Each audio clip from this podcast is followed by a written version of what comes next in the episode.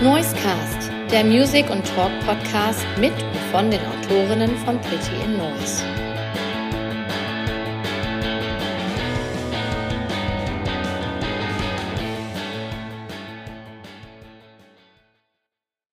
Herzlich willkommen zurück beim Noisecast, dem Music and Talk Podcast von Pretty in Noise. Pin-Autor Mark ist heute wieder für die Folge verantwortlich und ich habe eine ganz wunderbare Band zu Gast heute und äh, wie so oft bei mir eine Band aus Hamburg, nämlich die Band Willow Palo.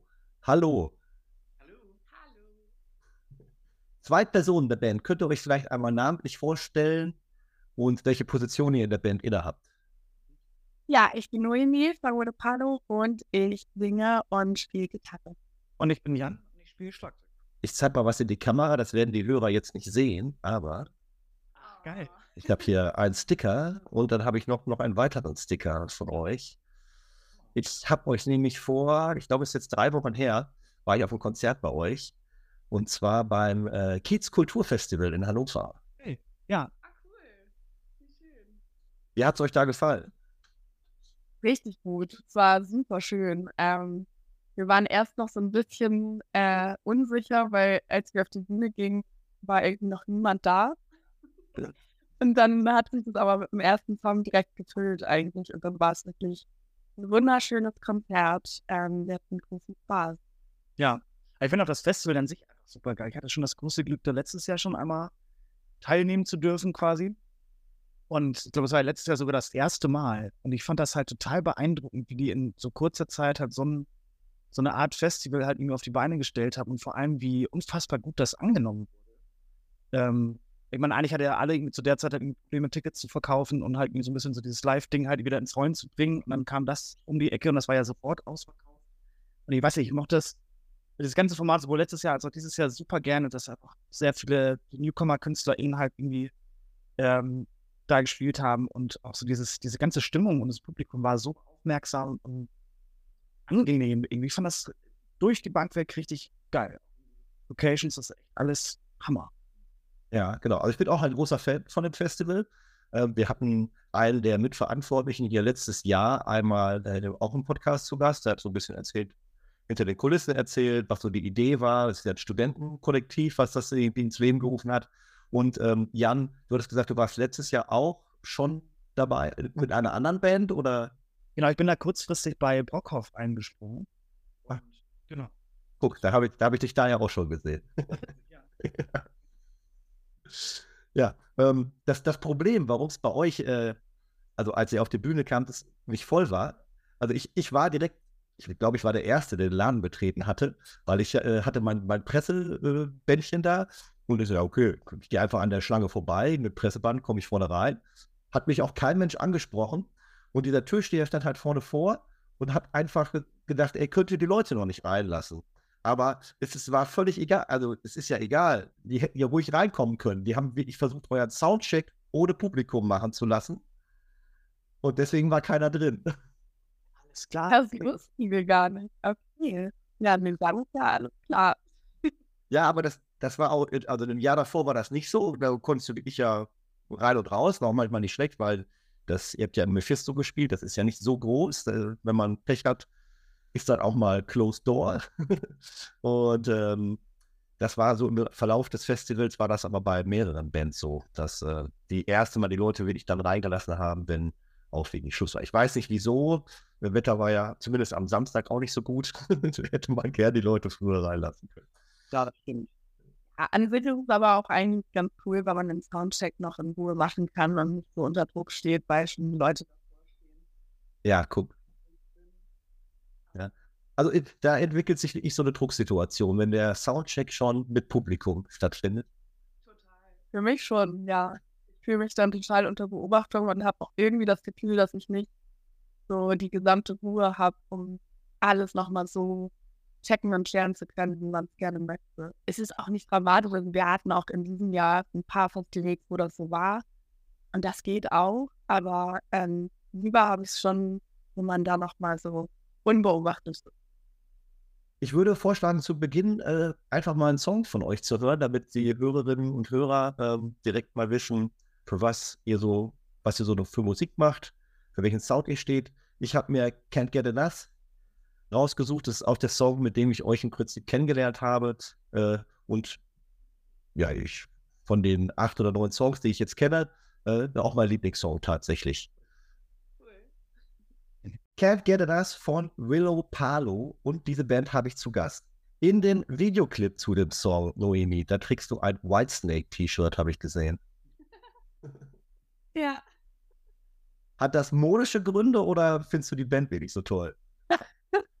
Scheiße, jetzt werde ich exposed. ähm, tatsächlich war das das T-Shirt von ähm, Milo, der das Video gedreht hat. Und äh, wir sind morgen losgefahren nach Amsterdam und haben uns vorher noch bei ihm getroffen, eigentlich nur um kurz noch einen Kaffee zu trinken und dann gemeinsam irgendwie loszufahren. Ähm, und ich weiß gar nicht mehr, wie es dazu gekommen ist, aber wir haben noch mal irgendwie Outfit-Checks gemacht und sind dann an seiner Garderobe hängen geblieben. Und lustigerweise hatte ich am Ende ein komplettes Outfit von ihm an. Ich weiß wirklich nicht, wie das zustande kam, aber seine Hose, seine Schuhe und sein T-Shirt habe ich am Ende getragen. Ähm, und so kam das. Und wir fanden es aber irgendwie ein bisschen witzig, auch mit Whitesnake, und haben es dann einfach gemacht. Also gar kein musikalisches Vorbild, die Band. Klar, ja, eher nicht. Ich hatte jetzt mein ganzes, ich habe jetzt 35 Whitesnake-Fragen hier ausgeschrieben. Das Unglaubliche ist, also ich bin vorhin mal so ein bisschen in Whitesnake nochmal eingetaucht. Also ich, ich kenne da Here I Go Again und äh, das kennt ja irgendwie jeder. Aber ähm, wisst ihr, wie viele ehemalige Mitglieder diese Band hat? 35. 35 ehemalige Mitglieder. Das ist ja schon wieder legendär irgendwie. Ja, ja die gibt es seit 79 und ja, also haben recht viel durchgezogen. Also von den 35 ist wirklich auch nur einer verstorben. Vier, die anderen 34 sind dann wirklich äh, nicht äh, aus Todesgründen aus der Band raus, sondern wirklich äh, raus. Crazy. Ja, wir haben tatsächlich habe ich noch drüber nachgedacht, ob äh, zu diesem T-Shirt irgendwie Fragen kommen und dann habe ich mich eigentlich doch ganz natürlich damit auseinandergesetzt. Hatte ich noch nie jemand drauf angesprochen bis jetzt? Ja. Sehr gut. Habe ich schon mal eine Frage, äh, die nicht jeder andere stellt. Äh, kann ich schon mal einen Haken machen. Eine Frage, die vielleicht jeder andere stellt, ist, wie ist denn die Geschichte eurer Band? Wie habt ihr zusammengefunden? Ähm, wir kannten uns alle schon, bevor wir diese Band gegründet haben. Durch verschiedene Ecken eigentlich haben wir einfach alle aus Hamburg. Ähm, haben teilweise schon vorher in anderen Formationen zusammen Musik gemacht. Und ähm, Willow Palo kam ja so in der Corona-Zeit zustande. Ähm, und da habe ich eigentlich mit Marco, dem Gitarristen, einfach mal angefangen, ein bisschen neue Songs zu schreiben. In dem Moment wussten wir noch gar nicht so genau, wo das hinführt. Ähm, aber dadurch, dass wir auch mit Jan und Björn äh, vorher schon Musik gemacht haben, lag das ziemlich nahe, dass man sich da irgendwie schnell zusammenfindet. Und nachdem so eine kleine Vision entstanden war und ein paar Ideen, ähm, ging das eigentlich ziemlich schnell, dass wir das in diesem Bandkonzept gemacht haben.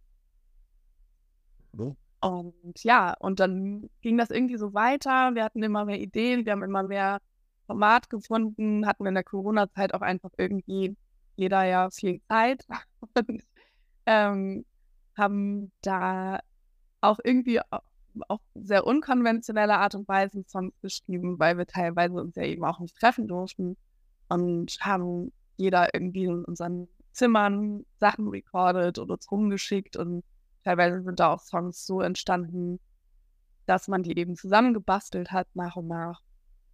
Und ähm, wir hatten teilweise unsere ersten Proben alle mit Maske im Proberaum. Es war auch ein bisschen äh, anders alles. Aber so kam das irgendwie zustande. Und ich glaube, die ganze Corona-Zeit war am Ende aber auch gut für die Band, weil wir irgendwie auch dadurch mehr Zeit hatten, rauszufinden, wohin das wirklich genau gehen soll. Und so einem neuen Projekt wirklich ein Gewand zu geben und überhaupt, besonders wenn man zu viert ist ähm, und nicht alleine so gemeinsam ähm, ja, so ein, so einen Charakter zu finden, das kann auch mal dauern und das war irgendwie schön, diese Zeit und Ruhe dafür zu haben. Ich glaube, es hat sich ausgezahlt. Die Bedeutung des Bandnamens, da habe ich mich auch gefragt, was, was dahinter steckt. Wir haben zwei Geschichten dazu. Eine ist die total romantisierte Version oder die auf dem Boden gebliebene. Welche möchtest du hören? Natürlich die romantische. Die romantische ist auch ähm, in Bezug auf die Corona-Zeit, man durfte sich nicht treffen. Und wir haben teilweise auch so halb illegale Treffen im Jenischpark in Hamburg ähm, gehabt, wo wir uns unter einer Weide getroffen haben. Deswegen Willow und Palo heißt ja so viel sprechen. Deswegen, ähm, ja, das war immer so ein bisschen das Sinnbild dafür, dass man was zu sagen hat. Also ist, glaube ich, aus dem Italienischen kommt das, ne?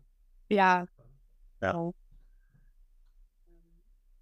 Auf der anderen Seite fanden wir es aber auch schön, einen Namen zu haben, der mh, irgendwie sehr offen ist und nicht so direkt irgendwas beschreibt, ähm, dass man nicht weiß, was dahinter steht, dass es irgendwie einen, eine Art Rufnamen hat und ähm, damit irgendwie jeder für sich vielleicht auch irgendwas reininterpretieren kann oder mm, ja, das für sich so ein bisschen formen kann. Es wird einem nicht so direkt vorgelegt, was man davon halten soll, sozusagen. Ja, und ich weiß auch, dass eine Idee halt auch immer war, als wir den, den Namen gesucht haben, dass es halt, dass halt so ein bisschen damit spielt, ist das jetzt ein Bandname oder könnte es, wie du auch sag, gerade sagtest, ein Rufname, könnte das auch wirklich ein Eigenname sein? Also könnte zum Beispiel halt Remy auch wirklich Willow Palo sein als Person quasi, dass man das einfach nicht so ganz genau weiß. Mir irgendwie spannend, da so ein bisschen mitzuspielen. Und ähm, genau, da ist es halt irgendwie so entstanden. Ja, das war auch, also als ich euch jetzt live gesehen hatte, ihr habt ja, glaube ich, kein Wort zu verloren, zu, zum Bandnamen, wenn ich mich richtig erinnere. Also ich dachte wirklich, bis ich äh, jetzt nochmal das hier vorbereitet habe, das Gespräch, dass äh, Willow der Name von Noemi wäre. Ich dachte, ich Willow Palo wäre ihr Name und das ist jetzt ihre Band, mit der sie unterwegs ist. Und dann hat das ja genau funktioniert. Ich finde das irgendwie ganz cool, dass man nicht ganz genau weiß. Ja. Auf der anderen Seite hat doch, äh, was war das, dass wir ähm, bei dem, bei der Autovermietung, wo wir immer unseren Tourbus mieten, heißen wir Hair Willow Pan. es gibt, ich habe doch auch so eine Fantasy-Serie Willow, ne? Ja. Ich glaube schon. Ich glaube, es gab eine Fantasy-Serie, die Willow hieß. Oder ein Film. Ich glaube, das ist ein Film. Und die, es wurde als Serie nochmal neu aufgelegt auf Netflix.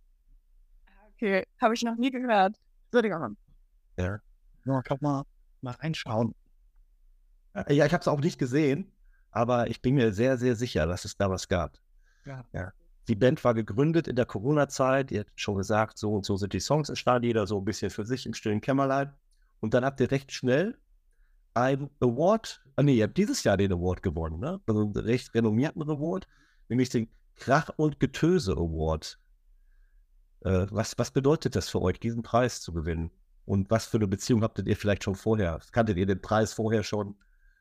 Genau, wir kannten den. Ähm, ich glaube, so die Hamburger Szene ist ja auch irgendwie, also die Hamburger Musikszene ist auch irgendwie ein Dorf. Man kennt sich untereinander und man kennt auch irgendwie alles, was so in der Szene abgeht.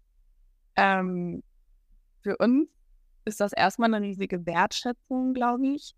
Ähm, es ist einfach irgendwie schön, so gesehen zu werden und ähm, ich fand es auch irgendwie sehr wertschätzend, wie das alles ähm, so gemacht wurde, einfach, weil einfach mal, also das, das ist ja auch deren Konzept, so ein bisschen einfach mal diese ganze Arbeit, die hinter dem Musikmachen steckt auf professioneller Ebene, die aber oft irgendwie gar nicht so richtig ihren Platz findet und in dem Sinne honoriert wird, ähm, weil das auch alles irgendwie unsichtbar ist und die Endprodukte dessen manchmal gar nicht so richtig zeigen, was das alles beinhaltet. Und das wurde irgendwie von Krach und Getöse sehr wertgeschätzt und das war irgendwie ein schönes Gefühl. Ähm, ja. Hm. Ja, gerade für so eine, so eine Band, die ja eigentlich noch so ein bisschen so am Anfang der, äh, des, des Weges steht quasi. Es gibt ja einfach noch nicht, nicht so lange, ist halt gerade so ein, so Preis, hat, wie du gerade sagst, so eine enorme Wertschätzung, so eine, so eine Ehre, dass man merkt, okay, man hat ja da einfach irgendwie angefangen, Songs zu machen, wusste überhaupt gar nicht in dem Moment, wo man es veröffentlicht hat, ob es irgendwen interessiert, ob das ankommt, ob das cool ist, keine Ahnung, ob das irgendwen berührt. Und als man da halt irgendwie so einen, so einen Preis bekommt, war halt aber so ein Zeichen, okay, krass, da, das, das gefällt und das kommt halt irgendwie an. Das interessiert einfach jemanden. Genau, vor allem, ja, ja, vor allem, das ja auch ein Preis ist, der von der, von der Jury vergeben wurde, also die sich da wirklich aktiv durch super viele BewerberInnen halt irgendwie durchgehört haben und dann gesagt haben, okay, diese fünf Sachen, die finden wir halt wirklich einfach richtig gut. Das sind auch sogar eine Jury, die halt so aus dem äh, Musikbusiness halt irgendwie kommt, die jetzt Ahnung haben von dem, was sie da ähm, auswählen. Und das war schon eine große Ehre, dass wir so eine frische und junge Band sind. Also als, als also Künstler, die in der Jury vertreten waren, waren auf jeden Fall Patrice oder auch äh, Gisbert äh, zu Kniphausen. Ne? Heißt der Gisbert zu oder Gisbert von? Gisbert zu. Also, ja. also die, äh, die habe ich gesehen, dass sie in der Jury waren. Und auch wenn man sich die, äh, wie läuft denn das? Bewirbt man sich da selbst für diesen Preis oder wie? Genau, also man muss halt irgendwie so ein kleines Werbungsformular halt irgendwie ausfüllen. Ähm, dann, glaube ich, drei Songs einreichen und ein äh, Video. Genau, das wird dann einfach abgeschickt. Und ähm, dann trifft sich, soweit ich weiß, halt irgendwie die Jury und hört sich halt so regelmäßigen Abständen da halt irgendwie durch. Und dann gibt es halt so verschiedene Runden, dass man erstmal eine etwas kleinere Auswahl hat. Ich glaube, so die erste Runde sind halt so 20 KünstlerInnen, die noch übrig bleiben. Und dann gibt es die letzte, wo dann, glaube ich, nochmal so 10 sind. Und dann werden halt die äh, fünf GewinnerInnen gekürt quasi. Mhm. Und genau. Und alles auf der Basis von Studiomaterial. Das ist nicht so, dass man jetzt nochmal vorspielen muss oder so? Nee, das nicht. Das ist nur Aufnahmen. Okay, ja. Beeindruckend ist auch die Liste, wenn man sich die äh, Vorjahressieger mal so anschaut. Da sind erstaunlich viele Bands, äh, die, oh, die richtig groß geworden sind. Also Nina Chuba ist gar nicht so lange her. Drei, drei Jahre oder so. Da hat die da auch äh, auch einen Preis gewonnen. Oder gehörte auch zu den Gewinnern. Ähm, sind es, ist immer schon so, dass in jedem Jahr fünf Bands gewinnen oder hat man das vergrößert? So, also solange ich das kenne, waren es glaube ich fünf. Ich weiß, ich kenne es aber auch jetzt noch nicht ewig. Ähm, oder ich habe das jetzt nicht ewig mitverfolgt. Aber so die letzten paar Jahre war es, glaube ich. Ich glaube auch. Also mir ist das erste Mal das aufgefallen, als Fuck Art Let's Dance gewonnen haben. Das ist jetzt glaube ich, über zehn Jahre her. Das war so eine der ersten Runden und damals waren es nämlich auch schon fünf äh, Preisträgerinnen. Und Aber das sind keine bestimmten, also ihr habt jetzt nicht in einer bestimmten Kategorie gewonnen. Das ist alles einfach fünf Gewinner. Genau. Einfach, ja. Es ist ja auch fair, einfach um, um mehr Leuten eine Plattform zu geben und Raum zu geben. Fand ich auch eine schöne Idee, dass man damit das irgendwie so reduziert auf einen Act, weil es gibt einfach super viele ungesehene Künstler und Künstlerinnen, die irgendwie, ja, eigentlich mehr Aufmerksamkeit verdient hätten. Welche, mit welchen drei Songs habt ihr euch denn da beworben? Wisst ihr das noch? Ich glaube, das waren die ersten Singles Godless, Silver Streams und Even Nothing. Ja, von der ersten EP. Dann such doch mal aus den dreien einen aus, den wir jetzt spielen. Dann bin ich für Godless. Und Jan ist da, geht damit auch konform. Okay, dann, äh, und ich äh, suche mir noch aus, äh, also Godless und wir nehmen noch Whitesnake. ja, cool, bin ich dabei. Dezember 2023 und Willow Palo wird jetzt in, zum Ende des Jahres die zweite EP veröffentlichen. Ja. Ein zustimmendes Nicken sehe ich. Ähm, was könnt ihr über die EP erzählen, die im Dezember veröffentlicht wird?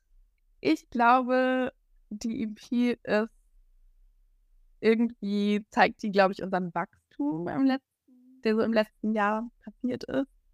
Ähm, weil wir wirklich sehr intensiv weitergemacht haben und die erste EP jetzt nicht so ein Ding war, wo man irgendwie sich danach so ein bisschen verliert, sondern wir haben eigentlich erst nach der ersten EP immer mehr so Visionen gewonnen von dem, was wir machen wollen und wo wir hinwollen. Und ähm, das hat sich, glaube ich, oder das spiegelt sich, glaube ich, ganz gut in, in dieser zweiten ja, ähm, dass die einfach selbstbewusster ist und ähm, im Sound konkreter ähm, und auch, ich glaube, so ein bisschen mehr uplifting als die erste. Ja, ich habe gar nicht so viel hinzuzufügen. Ich habe auch schon mal gesagt, ich fand das halt irgendwie so, so spannend, wie so die, die Songs ein bisschen unterschiedlich entstanden sind, so im Vergleich zur, zur ersten EP. Ich glaube, der ersten EP war das schon eher alles so ein bisschen jammiger auf eine Art und Weise, wo als man sich da halt wieder treffen konnte, wo dann doch halt irgendwie viel im Proberaum entstanden ist, wo das dann irgendwie gemeinsam gespielt haben und dann hat sich das da halt zusammengebaut.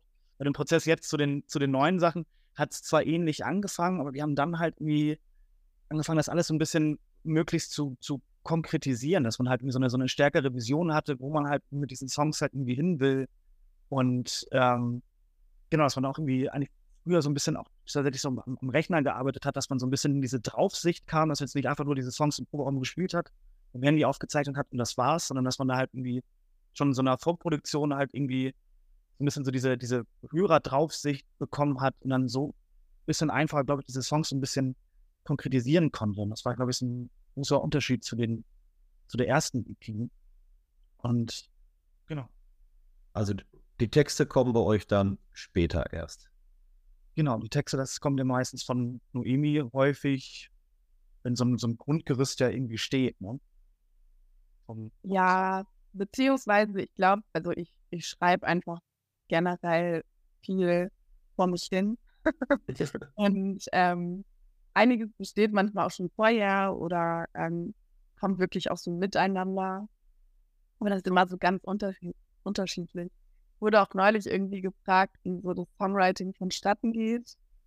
Und eigentlich ist es immer so wahnsinnig schwer zu erklären, weil ich habe mich da neulich auch mit jemandem drüber unterhalten, dass so ein kreativer Prozess irgendwie manchmal sich anfühlt wie so ein wie so ein Blackout danach, dass man überhaupt nicht mehr weiß, wie das passiert ist und man ganz oft gar nicht so richtig beschreiben kann, ähm, wie es entstanden ist klingt irgendwie so, als wüsste man nicht, was man tut. Man weiß schon, was man tut, aber ähm, so vieles passiert eben in so einer Sphäre, die man irgendwie schwer wiedergeben kann. Mhm.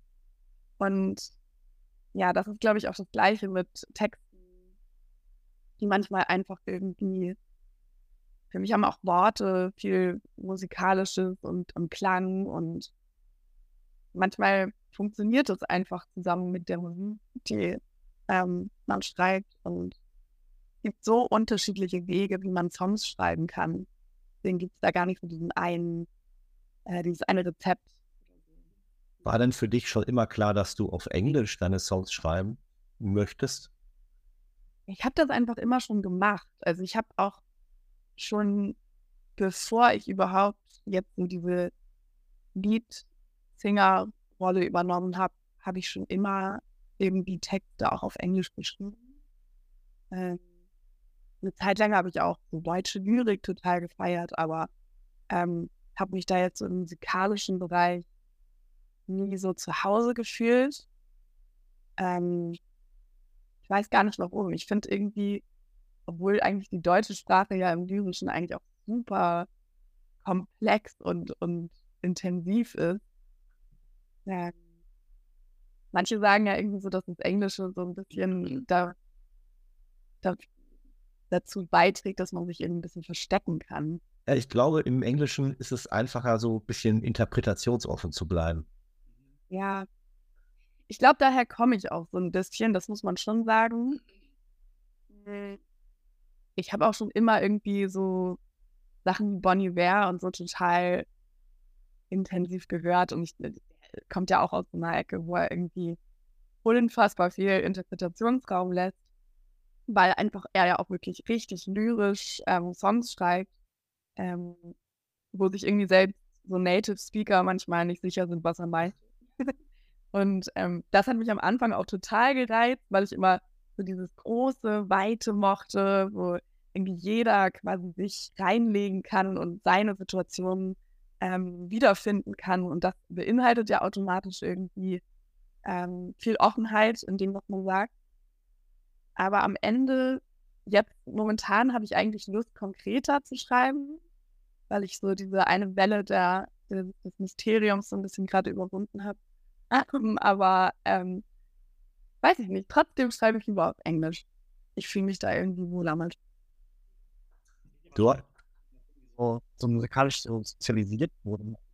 Ja, aber so auch die ganzen so, über Musik sprechen, die ganzen Vorbilder, auch mit denen man aufgewachsen ist, das war ja alles, ist ja alles englischsprachige Musik gewesen. Ich glaube, das führt ja auch dazu, dass man dann halt nie schon eher dazu neigt, das dann halt so zu übernehmen. Ja, bestimmt ist aber auch ein großer Faktor.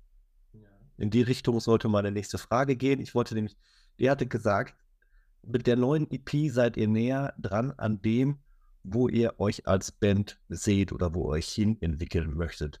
Wer, wer ist denn der Bandkopf und gibt die Richtung vor? Und wie läuft das dann? Und ich sage, ja, ich möchte, dass wir mehr klingen wie Beach House.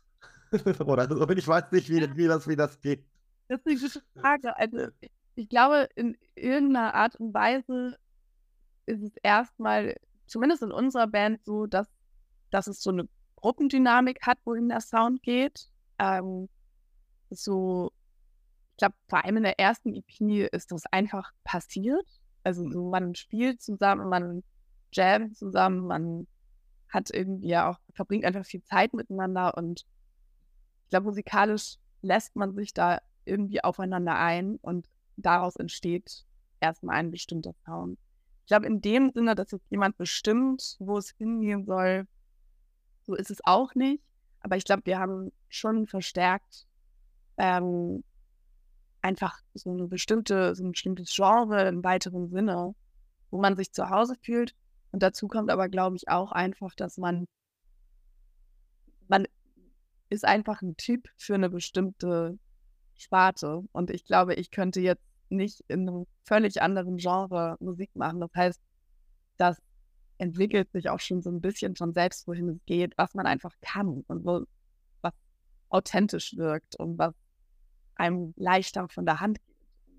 Es gibt auch viele musikalische Genres, in denen ich wahrscheinlich äh, jämmerlich versagen würde. Ja. Deswegen ist es, kommt so alles zusammen. Es ist so eine Art Puzzle irgendwie. Und dann, Ja. ähm, Ja, Jan, du hattest die musikalische Sozialisation angesprochen. Also wir hatten jetzt schon einmal Bon Iver eben gehört. Was war denn vielleicht bei dir auch so die Idee, oh, ich mache jetzt hier gerne bei der Band mit, das geht so in die Richtung, ähm, was mir selber gefällt. Was, was trug bei dir zu deiner musikalischen Sozialisation bei? Glaube, das ist das sind so zwei so ganz unterschiedliche Einstränge quasi. Ich glaube, so diese wirklich so Sozialisation damals, so als Kind, war halt schon so viel Rockmusik, auch die ich dann irgendwie über meinen, meinen Vater dann halt irgendwie entdeckt habe, der mir irgendwie Platten gezeigt hat. Was ist so das erste, was so richtig hängen geblieben ist, war diese Live in England Platte von The Who, wo dann irgendwie klar war, okay, ich will sowas machen, ich will Schlagzeug spielen, ich will halt irgendwie Rockmusik machen. Und dann halt so über das Teenie-Alter dann so über Metal-Phase, viel Post-Rock dann eine Zeit lang.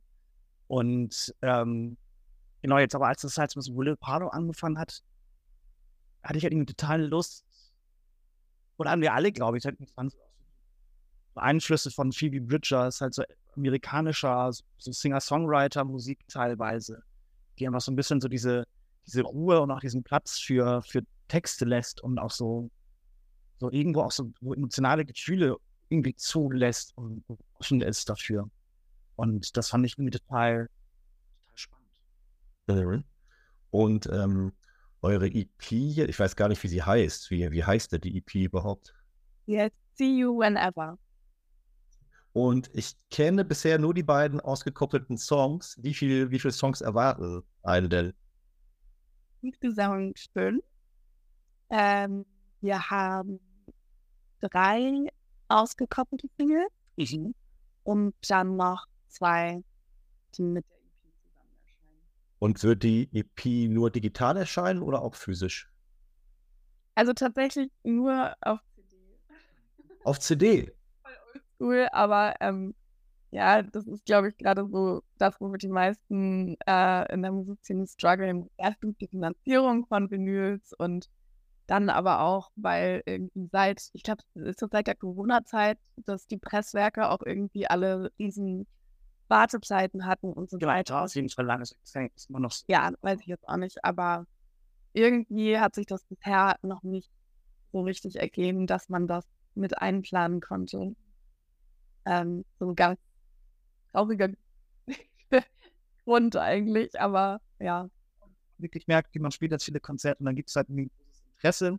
ja, Kann ich mir auch vorstellen, dass man es äh, dann nachträglich nochmal noch mal macht. Aber ich glaube, jetzt gerade war das halt schon so eine ähm, Entscheidung, weil man auch nicht genau weiß, ob sich das jetzt lohnt. Äh, Abnehmer gibt quasi, weil es einfach schon echt eine teure Produktion ist. Und also die erste EP ist dann wahrscheinlich auch nur digital erschienen. Oder?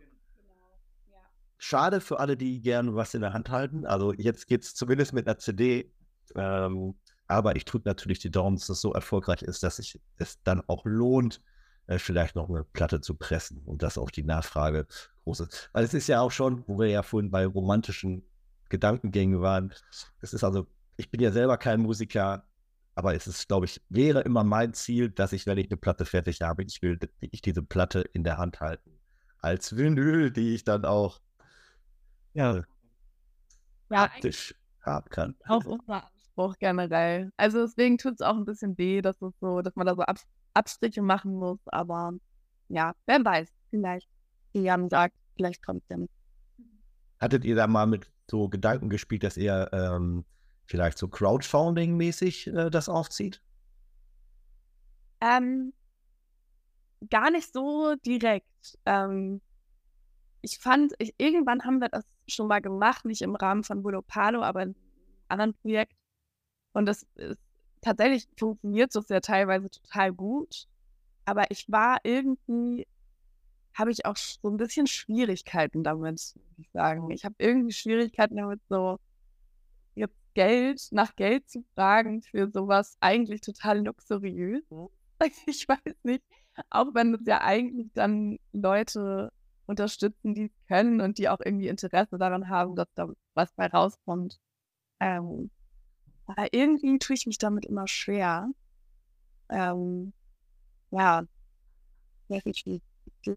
Ja, irgendwie ähnlich. Und ich kann aber auch gar nicht genau sagen, warum. Weil ich habe manchmal das Gefühl, dass man auch gerade bei so einem Crowdfunding, dass man es dann doch eher, es wird immer so getan, als macht man es für die Leute, die es unterstützen, aber eigentlich macht man es dann doch, glaube ich, auch eher für sich selber. Und ich finde das dann manchmal so ein bisschen so einen weirden Modus. aber ich kann, das ist einfach nur so, ich kann das gar nicht genau beschreiben. Ich will das gar nicht sagen, das ist doof und das sollte auf gar keinen Fall auch irgendjemand machen, ganz im Gegenteil.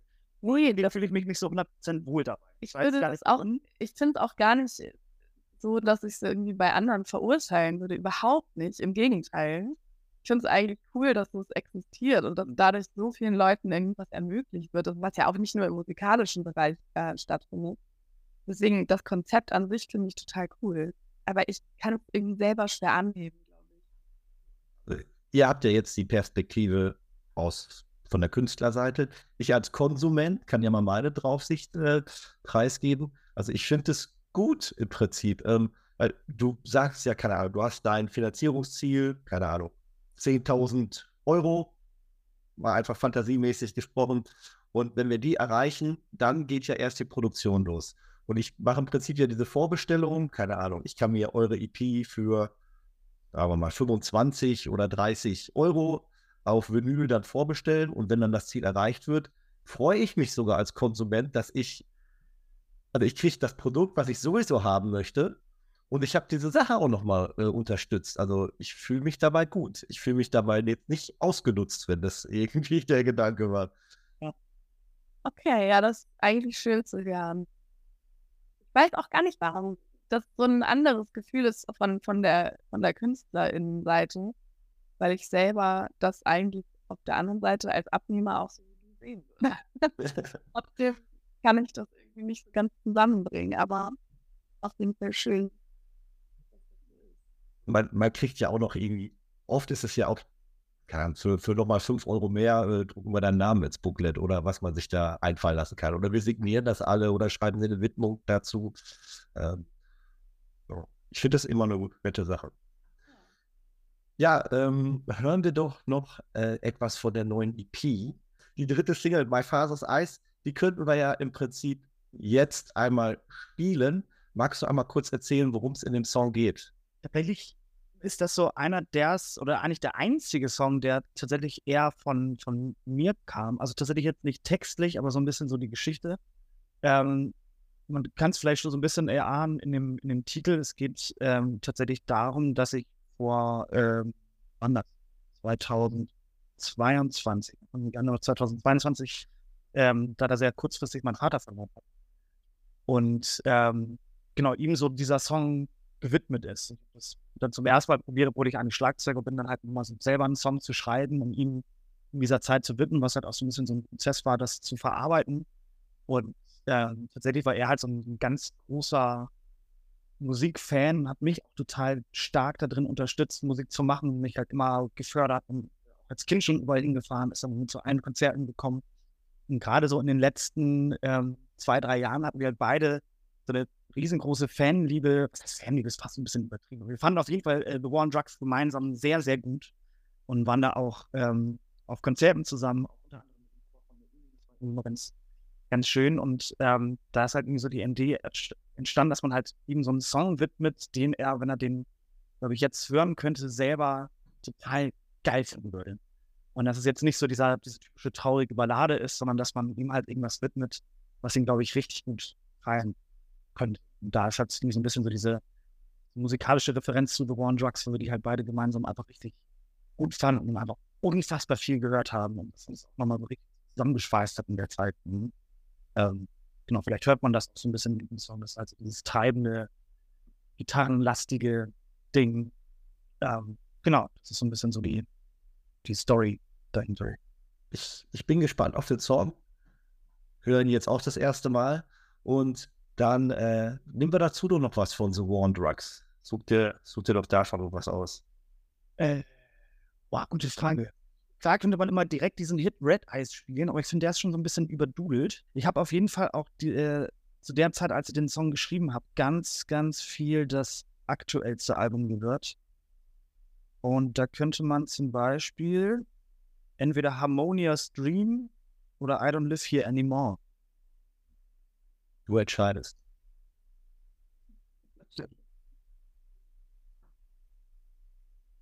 Dann nehmen wir doch Harmonious Stream. Immer noch zu Gast Willow Pano in der aktuellen Episode des Noisecast Podcasts. Wir haben schon viel über eure kommende EP gesprochen. Und ähm, ja, wie sieht sonst die nahe Zukunft aus? Also ich habe ein Live-Date. Äh, also wenn man euch dieses Jahr nochmal live erleben möchte, dann gibt es noch auf jeden Fall in Hamburg im Molotow da habt ihr eine Release-Party. Genau. Am 15. Dezember. Ähm, da freuen wir uns auch sehr drauf. Irgendwie ist das auch so ein bisschen. Dieses Jahr war ja irgendwie auch generell sehr wild und irgendwie haben wir Lust auch noch mal so ein bisschen das. Also am Ende irgendwie alle mal zusammenzukommen ähm, und irgendwie einfach mal eine gute Zeit zu haben. Und ähm, ja, Ende ist es auch eine Premiere tatsächlich das erste so eigene Willow Paro-Konzert. Bisher haben wir ja wirklich immer nur auf, nur, äh, auf Festivals gespielt und äh, Support gespielt und so weiter. Das erste Konzert, das wir selber quasi, nicht selber veranstalten, aber das ist halt so ein, ein richtiges Willow Palo-Konzert. Nicht so Willow Palo als Zeitprogramm, sondern ja. Und Support spielt die Band Pförtner, die sind ähm, auch noch total frisch. Eine Hamburger ähm, Band und auch Freundin von uns. Ähm, also Pförtner wie der Pförtner, der an der Tür sitzt und die Leute rein und raus. Ja, aber mit OE. Ja. Oh. Und dann 2024 sind da schon Pläne geschmiedet? Es gibt ein paar Sachen. Ich weiß gerade gar nicht genau, was wir da schon von ankündigen dürfen offiziell. Also tatsächlich gibt es, ich weiß nicht, ob das irgendjemand interessiert, aber wir spielen auch noch äh, vor dem Dezember, wir ähm, ein Festival in Belgien, auf dem Sonic City Fest. Ähm, falls da irgendjemand ist, du warst so ein Showcase-Festival für Musikbegeisterte. Okay. Das, das kenne ich, kenn ich nicht, das Festival. Wann, wann äh, ist das denn vom Datum? Also diese Folge wird Anfang Dezember. Ah, okay, nee, dann ist es, dann ist es schon. Äh, dann, war, dann kann ich ja fragen, wie war's? äh, super. Vielleicht ja, kann man so sagen, dass auf jeden Fall ähm, es weitergeht und wir ähm, einige Pläne haben. Äh, nicht nur bezüglich Live, sondern auch veröffentlichen und ähm, ja, dass wir auf jeden Fall weitermachen und äh, hoffentlich nicht stehen bleiben. Ja, ich bin, ich bin gespannt. Ähm, also mir gefällt eure Musik sehr gut. Ähm, ich habe das, also es beim, beim Kiezkultur war ein bisschen stressig, weil ich da ja auch Fotos machen musste und dann von einer Location zur nächsten. Da ist immer so ein bisschen schwierig, auch reinzutauchen so richtig. Aber was du anfangs gesagt hattest, ähm, das kann ich auch bestätigen, dass das Publikum dort immer sehr, sehr aufmerksam ist. Und äh, wenn das passiert, dann spricht das ja auch für eine, für eine Band, dass sich die Leute äh, ja, dem so hingeben. Ja, total. Gut, dann war es das im Prinzip schon. Vielen Dank, dass ihr euch die Zeit genommen habt. Vielen Dank dir für die Einladung. Und haltet die Augen und Ohren offen und äh, ja, irgendwo werdet ihr sicherlich die Gelegenheit haben, falls ihr zu weit weg von Hamburg wohnt, äh, 2024 irgendwo Willow Pardo live zu erleben. Wir kündigen übrigens meistens solche Sachen auf Instagram an. Da können wir vielleicht auch nochmal zwei, drei Worte zu verlieren, wo man euch äh, denn so im Web finden kann.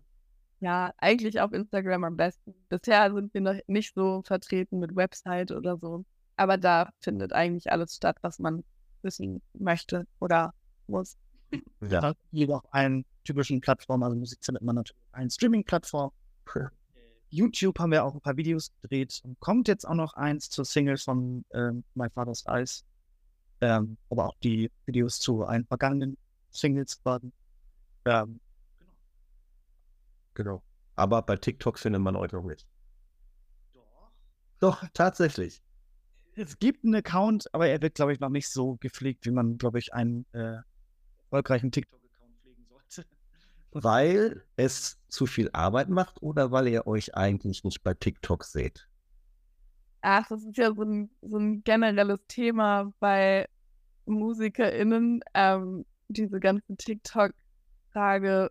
Ähm, ich glaube, es fällt einfach vielen Leuten in der Szene schwer, sich da überhaupt einzufinden, weil es so viel, ähm, so viel andere Arbeit erfordert, die, für die man eigentlich gar nicht so richtig sich, ähm, gemacht fühlt. Man ist halt kein Creator in dem Sinne, sondern man will eigentlich nur Musik schreiben und spielen und das ist so ein anderer Job.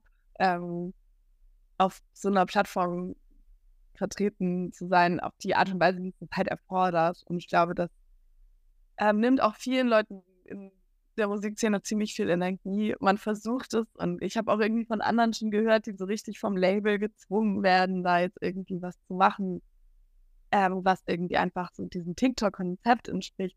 Und das haben wir auch gemerkt, selbst wenn man da irgendwie mal was uploadet, ist es eigentlich so, wenn du es nicht jeden Tag machst und nicht irgendwie auch so eine Art TikTok-Konzept hast, nützt es eher wenig. Mhm. Und ich glaube, das fällt einfach vielen Leuten schwer, die eigentlich gar nicht so das als ähm, Fokus haben.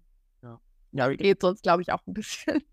Ja, wie gerade gesagt, das ist schon häufiger gehört, dass man halt wirklich halt bei TikTok, das funktioniert so ein bisschen anders anscheinend als ähm, Instagram und so weiter, dass da sich eigentlich echt wirklich nur lohnt, wenn man halt wirklich jeden Tag was postet und halt dieser Zeitaufwand, diesen ganzen Content zu kreieren, das ist halt eigentlich wieder so ein Fulltime-Job, der eigentlich die Zeit nimmt, sich darum zu kümmern, was man eigentlich machen will als Musiker und Musik machen. Und da drehen sich auf einmal halt so die, so die äh, Prioritäten um und das finde ich manchmal ein bisschen schwierig. Ich glaube, es gibt Leute, denen das einfach fällt, die machen das so aus dem Selbstverständnis raus und das merkt man auch und das ist total cool. Genau, ich würde auch gar nicht sagen, dass es jedem so geht, aber ich habe schon das Gefühl, dass viele, die einfach eigentlich wirklich Musik machen wollen, dass die sich da einfach auch fehl am Platz fühlen und nicht so richtig. Also, weil das Musik schreiben, machen und alles, was da drumherum äh, für nötig ist, wenn man es auf einer irgendwie professionelleren Ebene macht, nimmt eigentlich so viel Zeit ein einen Fulltime-Job und daneben noch diesen Creator-Job zu übernehmen, fühlt sich für mich persönlich unmöglich an. Und auch völlig überfordernd, weil ich, weil das einfach nicht mein, mein Bereich ist. Gut. Dann hätten wir das auch geklärt. also es gibt auch einen Pretty in Noise TikTok-Channel, der ist irgendwie mal vor drei Jahren äh, angelegt worden und dann sofort wieder eingeschlafen. Also. Ich, ich finde, also ich an sich finde ich TikTok gar nicht so scheiße. Ähm, eigentlich breit gefächerte und unterhaltsame Plattform. Aber ich fühle mich nicht wie eine TikTokerin einfach. Es ist äh, bestimmt auch nicht eure, ja, ich weiß nicht, ich meine, das jetzt sage, so, dass eure Zielgruppe findet sich da nicht. Ist so meine Vermutung, aber. Bei der Musik, die wir machen, auf ja. Es gibt ja auch wieder so Sachen, die hat so random, Ja, wie jetzt gerade vor kurzem Pine Grove. Ich weiß nicht, ob du die Band kennst. ja, ich kenne die Band, ja. Und jetzt ja auch nicht denkt, dass die jetzt halt irgendwie so eine TikTok-Band sind. Irgendwie, irgendwie ging das auf einmal mit einem Song halt bei denen ultra viral, also halt wirklich enorm. Und Ja. auf einmal halt alle diese Band halt irgendwie cool, obwohl das jetzt auch nicht so diese klassische Gen Z TikTok-Musik ist. Ja, es passiert schon Und das ist schon irgendwie cool, dass es halt irgendwie passieren kann. Ja, aber die, die, Band hat ja dafür wahrscheinlich nichts gemacht. Das ist ja einfach, dieser Song ist ja einfach, hat so sein, sein Eigenleben entwickelt. Genau, das stimmt. aber auch ein interessantes Phänomen eigentlich, was da alles so hochploppt. Mhm. War, irgendwie war auch mal so ein ABBA-Song total viral, wo man auch so denkt, ja, Okay, dann nochmal äh, vielen Dank. Ich äh, wünsche euch eine tolle Show in Hamburg. Äh, frohe Weihnachten, guten Rutsch. Und wir sehen, sprechen uns dann vielleicht in 2024. ja, sehr schön. Danke dir. Schatz, ich bin neu verliebt. Was? Da drüben. Das ist er. Aber das ist ein Auto. Ja, eben. Mit ihm habe ich alles richtig gemacht. Wunschauto einfach kaufen, verkaufen oder leasen. Bei Autoscout24. Alles richtig gemacht.